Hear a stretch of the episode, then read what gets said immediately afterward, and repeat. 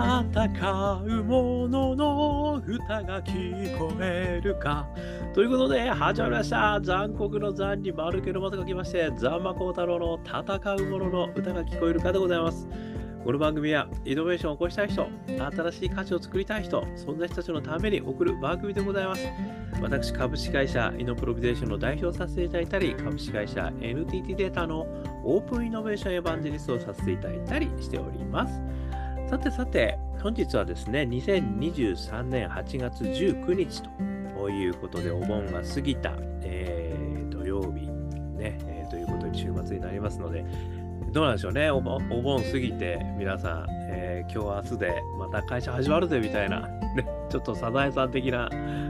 えー、症候群的な感じの人もいらっしゃるんでしょうか。ね、元気出していきましょう。ね。えー、ということで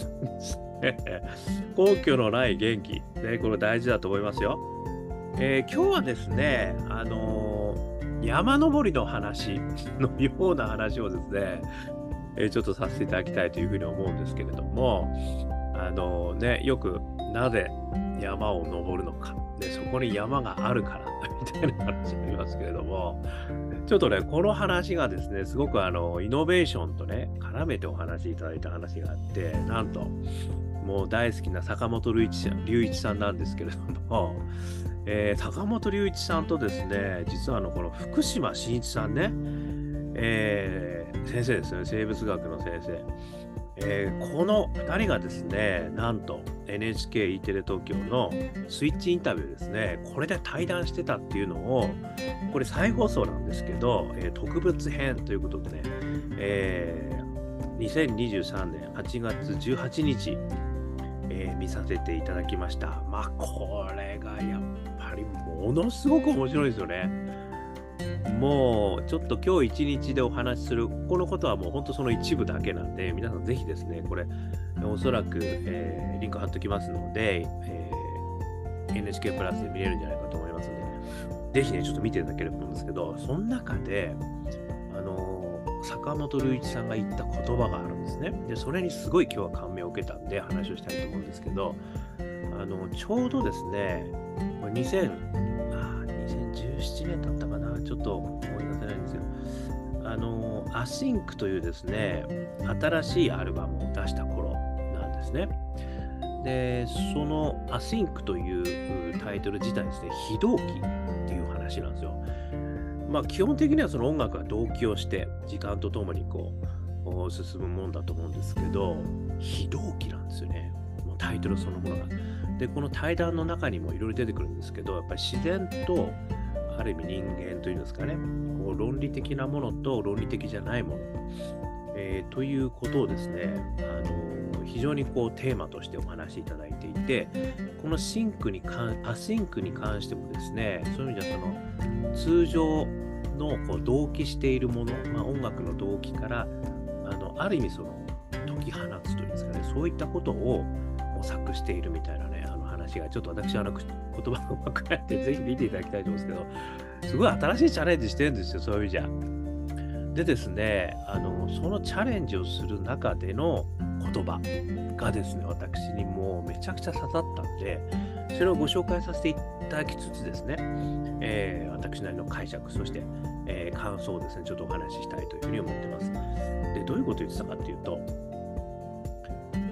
坂本さんの言葉ですよ。僕の場合はね地図のない登山なんですよね。だからまさに登ってみないとその山自体もわからない。である日これがゴールだと実感した瞬間があったんですね。そしたら今まで見えてなかった次の山が見えたんですよ。っていう話をしてるんですよね、まあ、山登りの話はね全く持ってる比喩なんですけどもあのまずですね登るときにね見えてないと。そして登ってやっとゴールが見えて、さらに次の山がそこでやっと見えたというような、あの坂本さんにしてですよ、そういう形でやられてるんだっていうのが私も本当衝撃的で、だってやっぱりね、ある意味その結果を求められる人たちじゃないですか。普通の人以上に普通の人って何なんだって話あるけど、ものすごい結果を求められるわけですよね。だからアルバム作りますよ、いついつまでに出しますよ、みたいな話があったことか分かりませんけども、まあその中でね、あのやっぱりこう出すっていうことになると結果求められるから、それに対するやっぱりものすごいプレッシャーもあるし、そういった中で分かんないところを登るってすげえなっていう。でね、私はここから、やっぱこれもう本当イノベーターの真髄なんだなっていうことをちょっと3つ、あの、解説した、解説じゃないな、解釈したいと思いますね。私の勝手な解釈ですよ。まず1つ目。分からなくても登るんだなっていうことなんですよね、これ。これね、イノベーションのあのプロジェクトいろいろやってるとですね、あの最初発散するんですよね。発散させるんですよ、わざとですね。要はその既成概念にこう縛られない、あのいろいろなもうとにかくアイデア出させるみたいなこともやるんですけども、で、その時にね、あのよくブレブレインストーミングで批判しちゃいけないとかってやるじゃないですか。あれと同じように、あのとにかく実現性を考えるなってやるんですよね。実現性考えちゃうと、やっぱりその実現性に縛られちゃうんですよね。しかもそれは今の実現性に縛られちゃうから、未来の実現性にならないわけですよね。だから、どうしてもちっちゃくて、今できることに絞られてしまうっていうデメリットが大きいので、実現性はもうとにかく外してやってくださいってやるんですよね。で、あの、まあ、ある意味でその実現性外した中で、イノベーションをね、でもいつまでにあのこれ仕上げるんですよってやるわけですよ。まあ、半年の期間の中でやる。でも最初は実現性外してやってくださいとかってやるんですけど、そこでね、いろいろアイデア出てくるんですよ。ところがですね、あの、まあ、こういうことやりたいなまではいいんですけれども、そこから進む先にね、やっぱり何ヶ月か先に、ある意味その、まあ、サービスアイデアとしてね、実現性をこう付与していかなきゃいけないわけですよ。で、最終的にはビジネスモデルも出して、ビジネス提案みたいなとこまでやっていきたいわけですよね。で、そこがね、ものすごく実は勇気がいる瞬間なんですよね。あの、アイディア出すところまではいいんですけど、そこから、この方向性で行こうぜと。この方向性で、私たちは、6ヶ月間走って、あの、ビジネスモデルね、もしくは新しいサービスを作りますっていうのが、ものすごく大変なんですよ。これってちょっとやってみないとわかんないんだけど、あの要はですね、その6ヶ月後にやっぱりちゃんとした実現性のあるものを出さなきゃいけないっていうゴールなんゴールがやっぱりこうあるわけですよね。で、最初は発散フェーズなんで、自由に自由にね、批判しないでってやって出てくるんだけど、そこからね、その第2ステップなんですよね、一番。あの、皆さんがすごく困るのは、大変なのは。で、この第2ステップが何が大変かっていうと、まさにね、この1番目なんですよ。分からなくても登れるかなんですよ。これがね、これすっげえ怖いんですよね。まあ、要するにこう、藪の中に、光のない藪の中に突っ込むわけですよ。だから実現性のあるプランにね、もう最初からそのちょっと変えて実現性のあるプランにしたいというね、欲求が出てくるんですよ。だから発散フェーズでは発散したけど、で、これからね、収束ずっと6ヶ月でしていかなきゃってなった時に、もうね、実現できるかどうかってことが不安でしょうがないわけですよ。だから、そっからね、一気に実現できることに、キュッてちっちゃくなっちゃうんですよ。これでね、なんかこう、結局丸まっちゃったねっていうね。で、なんかあの、ちょっとした改善に終わりましたねってことがね、往々にして起こる。ここを踏ん張れるかどうかなんですよね。で、この坂本さんのように、まさにね、全く見えてない中をこう、登ってるわけですよね。で、それがどこに行くかどうか、ゴールにたどり着けるかどうかもわからないわけですよね。でも、やっぱりこの、新たなチャレンジをする。やるんだと。いうことで始められるかどうかなんです。で、それを登り始められるかどうかなんですね。ここにね、やっぱりイノベーターにたるものなのか、やっぱりね、ちょっとなかなかイノベーション難しいなってことになっちゃうのかの、大きな分かれ道があるんですよ。で、ここができるかどうかがね、やっぱり坂本さんはすごいんだなと私は本当思いましたね。だからそういうことを毎回毎回乗り越えてきてるわけですよね。やっぱりそういうところが、あのまずは見えなくても、ね、分からなくても登る。これができるかどうか。これがね、まずイノベーターになれるか、まあ、どうかっていうかなイノ、ベーターへの道を登れるかどうかの、やっぱり一つ大きなあのところだと思うんですよね。で、二つ目。二つ目はですね、登ると見えてくるってことなんですよ。で、これがね、登るとっていうことが何なのかなんですよ、問題は。で、登るとって何なのかっていうと、これね、失敗の連続なんですよね、登るっていうことは。これはね、やっぱりあの、私が言う、よく言うんですけど、現場100回なんですよね。まあ、現場100回っていうと、ちょっとなんかあの、デカのね、古いデカだなみたいなこと言われるんですけど、でもね、やっぱり、お前あの、靴底見せてみろなんですよ。やっぱりね、まあ、仮説検証なんですよね、要するに。やってみるってことなんですよ。現場に行ってぶち当てて、現場に行ってぶち当てて、現場に行ってぶち当ててなんですよね。で、それを、まあ、坂本さんは多分自分でこうね、仮説検証、自分の中こういろいろやってみて、まあ、またこれ違うな、やってみて、違うな、やってみて、違うなってことを延々繰り返してるんだと思うんですけども、やっぱりね、それをやっていく中で、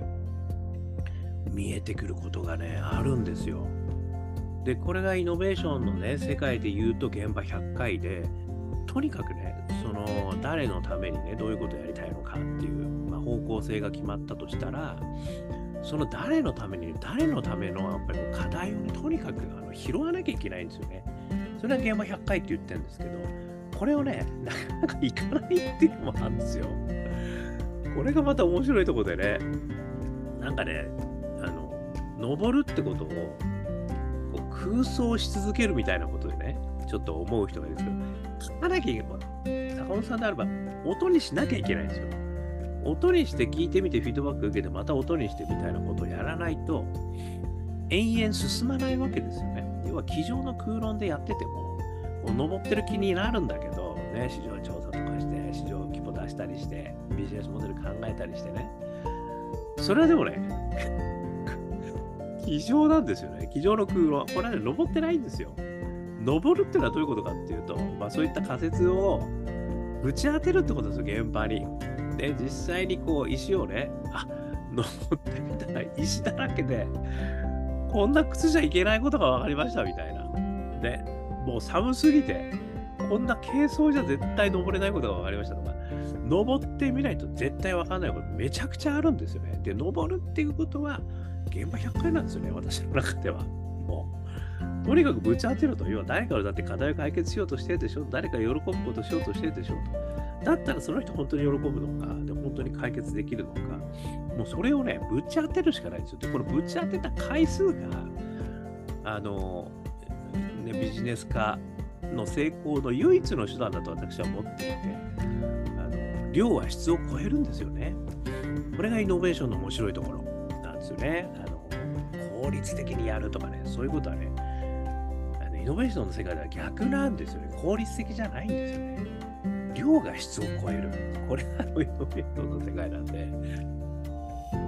まあ、登るってどういうことかっていうとね、やっぱりこう仮説検証、たくさん回す。で、そうするとやっぱり見えてくるっていうことなんだと思うんですね。で、3つ目ですよ。さらに次が見えてくるですよ。で、まあ、なかなかね、そんなね、イノベーションのあのビジネスソリューションなんて簡単には思い浮かばないわけですよ。誰もがやろうとしてるんだから、もう誰もがいろいろチャレンジをして、で、やっぱりダメだったっていうその連続なわけですから、そこにね、風穴を開けられるだと、ほんと1000分の3、1000分の1ぐらいの確率なわけですよ。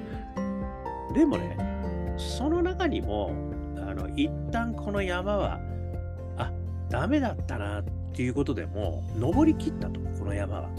それが大事なんですよね。で、ある仮説が、一旦こうやってみたけど、ダメだったよと。だったら次こういうことできるのかもしれないねって、その、登ったら次に見えてくるんですよね。登らない限り絶対に見えてこないですよ、次が。だそれはステップなんですよね。で、絶対積み重なってるんですよ。だからそれが全く違うピボットでも全くいいわけですよ。要は、この道は違うところで分かったという成果になるので、でもね、誰かにこういうことをあの提供したいってことは変わってなかったりするわけですよね。でも、道筋がいろいろあるということですね。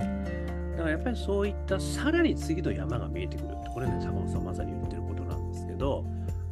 これがすごい大事なんですよね。で、登らない限り次の山がま見えてこないってことなんですよ。だからそうすると、やっぱり登る最初の勇気がめちゃくちゃ大事ってことになるわけですよね。なのでね、このまあ3つのステップ、あの1つ目がね、分からなくても登れるかどうか。それから2つ目が登ると見えてくるよ。そして3つ目がさらに次が見えてくるよ。で、このステップをね、何回も、またこのステップ自体も何回も繰り返すっていう、そういうことなんですよね。だから登らなきゃいけないんだ。で、登るってどういうことなんだと。非常じゃないんだと。現場行けと。何回も仮説をぶち当ててね、何回も何回もこう、心折れてくる。それが登るっていうことですから。で、そうしてるうちに次が見えてくる。で、次が見えたらまた次へ移ってやってみる。ね、そういうことでこう積み重なっていく。まあね、これ、口で言うのは本当に簡単だし、皆さんも、ね、頭の中では分かってるとは思うんですけども、最初の一歩が難しいんですよ。そして登り続けることも難しいんですよ。ねということで、まあそこにはね、ある意味、私はこのやっぱり坂本さんのインタビュー聞いてて思ったのは、坂本さんがやっぱり新しいことに挑戦したいというパッションが半端ないんですよね。やっぱりその、ジョン・ケイジさんの話とか出てきて、あの、構成されてるね、音楽というものを音を解放したいっていうことを言ってるわけですね。まあ、ジョン・ケイジさんっていうのはあの4分33秒でしたかね。あの何もしない演奏会っていうのがあるんですけど。で、そうすることによってね、みんなはこう、なんだろう、何を待ってんだ、このノイズが、そのノイズこそがあの音の解放だと思ってそ、そこにこう耳が行くと。それこそがあの音の解放である音楽、新しい音楽である、ちょっと解釈はわかんないですけど、やっぱそういうことに挑戦しようとされているんですよね、坂本さんはね。だそれはね、もうものすごいパッションなんですよ、やっぱり。もう突きせぬパッションなんですよね。それやりたいんだと。だからこそ、それをね、おそらくね、まあ、支える、あの、多分エンジニアの方とか仲間の方もたくさんいらっしゃるでしょう。そして、やっぱりね、こう新しいものを、まあ、坂本さんクラスであれば、もう新しい世界をね、新しい音楽の多分、これも本当私の単な想像ですけど、やっぱ音楽の、ね、発展みたいのがね、やっぱあるんだろうなと。で新しい世界をやっぱり追求するんだということがね、あるんだと。やっぱそれがね、大義としてあるんじゃないかなと、これも私の勝手な解釈なんですけど、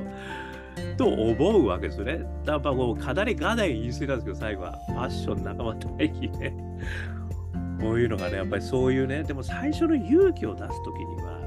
やっぱり自分一人で生きる人もいるかもしれないけども、やっぱりそれね、ダメでもやっぱり大丈夫だっていうね、このフレキシビリティの、あのフレキシビリティね、フレキシキュリティの話もね、デンマークのフレキシキュリティの話もしましたけども、やっぱりそういった仕掛け作りもね、あのやっぱりゆくゆくは大切だと思うんですけど、何よりでも最初にやっぱりその挑戦するんだと、ね、そういうパッションがね、やっぱりあるんだなっていうのはね、これがあの本当に心に響きました。ね、そして私も、ね、そういった、えーイノベーターになりたいな、ね、もしくはそういった人たちが増えてほしいな、ね、そういった人を、えー増やすね、もしくは支える、ね、そういったプラットフォームを欲しいな、ね、いうふうに思ったということでございました。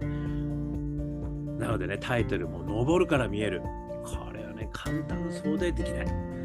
こをね、今日はね、ちょっと、あの、ちょっとね、感動させていただきました。ということで、ご紹介させていただきました。少しでも参考になりましたら幸いです。ね、ということで、YouTube、ポッドキャスト、毎日話しますので、よかったら登録、そして Twitter、Facebook、えーよかったらコメントくださいね。そして、我がアカペラグループ、香港ラッキーズだ中年ワンダーランドというですね、曲をストリーミングしておりますので、YouTube、Apple Music、そして Spotify、どこでも聴けます。中年不思議国。